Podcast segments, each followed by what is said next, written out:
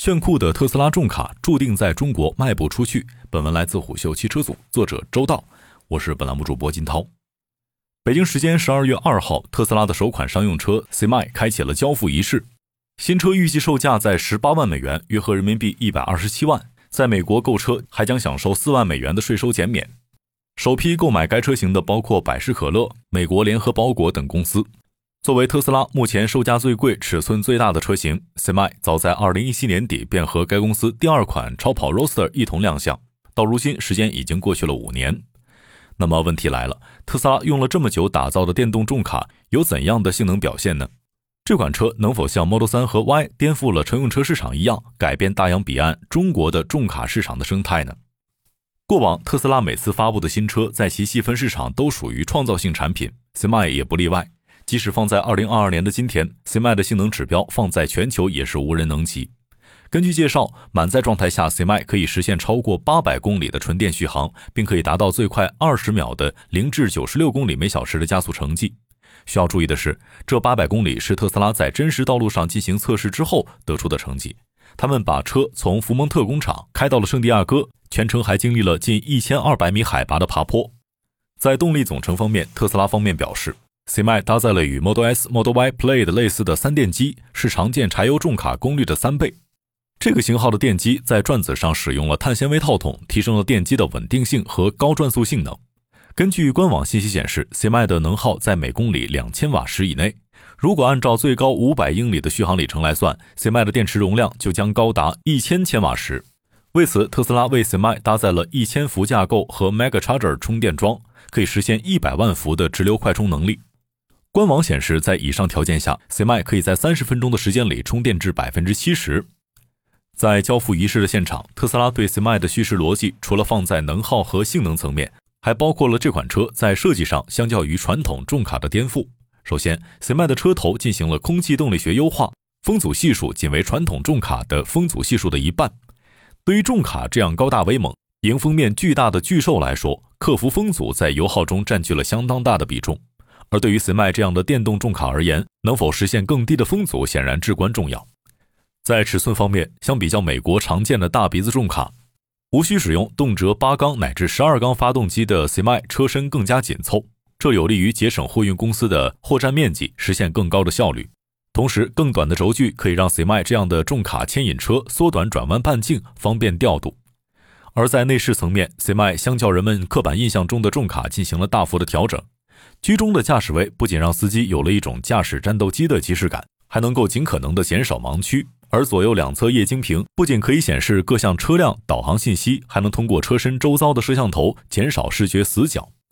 这套设计延续了特斯拉对过往乘用车产品上的风格。而同样的，CMI 搭载了三路前向摄像头，具备自适应巡航、车道保持辅助、紧急制动等辅助驾驶功能。特斯拉 CEO 马斯克对此表示：“Semi 是一款开起来非常轻松的卡车，即使是我也可以很轻易的上手驾驶。”对于特斯拉而言，Semi 将在营收层面扮演着增长引擎的角色。毕竟 Model 3和 Y 的市场增速已经放缓。据了解，上海工厂在十二月的产能已经开始缩减，因此 Semi 作为全球纯电动卡车的独苗，为特斯拉撑起更大的市值。不过，这款车在中国市场会有良好的表现吗？事实上，在我们看来，Semi 是美国市场特供车。首先来说，碳中和已经成为美国各大企业的愿景和目标，像百事可乐这样的公司更是如此。例如，今年四月，该公司已经在中国推出了不带瓶身塑料包装的无瓶标饮料，因此百事可乐也成为了首个大批量购买 Semi 的客户。其次，美国卡车司机缺口一直很大，货运公司急需相关人才填补劳动力短缺的问题。据中国日报报道，今年美国卡车司机缺口一度超过八万人，公路运输的运力匮乏直接影响到了美国疫情后的经济复苏。毕竟，这个车轮上的国家中，百分之七十的物流运力由公路运输构成。展开来看，这些用工缺口主要集中在洲际物流等长途货运领域。说白了，普通美国人不愿意为了五万年薪抛下家庭奔波在北美大陆上。而受制于越发高企的油价，物流公司也很难为司机开出更高的薪水。而使用驾驶起来更加轻松的 Semi 很可能会吸引卡车司机的报名。最后，美国公路运输行业的集中度高，根据美国卡车运输协会的统计数据，该国组织化或集团化的货运比例更高，约占到百分之七十左右。这些公路运输业务的好处在于其路线和货物都相对固定，物流公司可以在一些里程合适的线路上将柴油重卡替换为特斯拉的 C m i 并且在货站建设超充桩。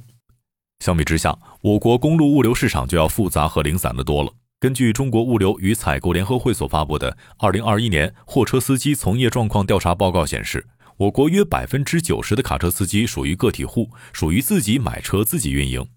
与此同时，仅有百分之二十七点三的司机表示，他们的运输过程中有固定的线路。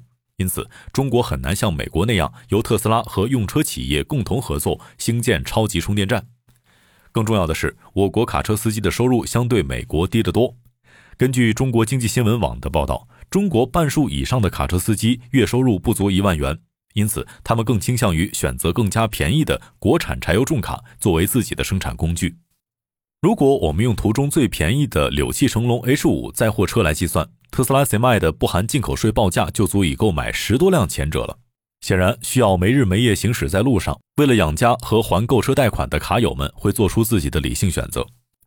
诚然，相比较柴油卡车，特斯拉 Semi 哪里都好，但其技术特点决定，这注定只是一款美国特供的电动卡车。在可预见的未来，不排除会有好事者将 Semi 引入中国，但我们大概率很难看到其规模化运营的身影。商业洞听是虎嗅推出的一档音频节目，精选虎嗅耐听的文章，分享有洞见的商业故事。我们下期见。